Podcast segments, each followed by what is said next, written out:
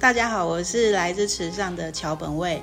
呃，我们是从台北移居到台东池上，然后呃，桥本卫这个名字呢是取自于我老公，他取我们英文字的每一个前面的名字跟我们对自己的期许而取出来的，巧妙的运用食物本来的味道而取的名字。然后我们是想要在呃，台东池上，呃，做素食料理，跟大家分享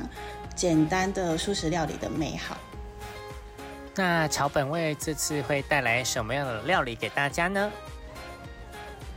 呃，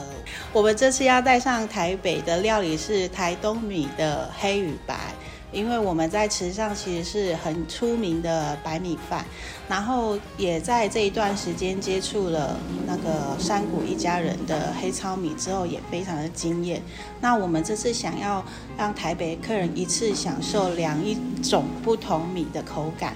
然后再搭上现在季节该有的一些时蔬，然后跟呃。花果来搭配这个料理，然后自己亲手学着做，然后学着蜜，然后希望呈现一个精致一点的素食料理给大家。哦，好，OK，好，那我们想要问一下，因为这次的主题叫做未来餐桌嘛，所以想要问一下桥本味对于未来餐桌有什么样的主张呢？我对于未来餐桌的主张，我目前在做的事情是。不断的去寻找台东好的食材，然后呈现在我的餐桌上。呃，包括我在这里学习到的一些传统的呃制作食材的方式。然后，另外我店里在做的事情就是呃，希望可以做到呃。传承，就是因为我们从台北移居来池上，其实受到池上很多人的照顾，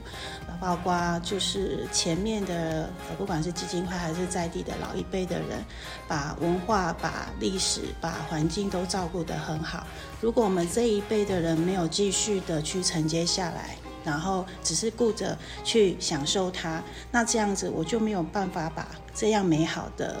呃，资源再传递给下一代。呃，像我们会呃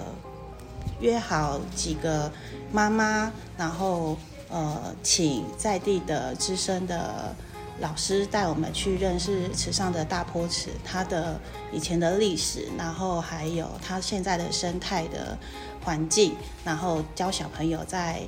散步的过程怎么去。去认识它，然后甚至保护它，然后未来我们还会再继续有呃一些，比如说豆腐乳的体验，然后其他的酱菜的制作，是带着小朋友一起做，希望他们从小就去认识在地的传统的食物的制作方法，而不是都是卖场买到的食材。这就是我的未来餐桌，那你的呢？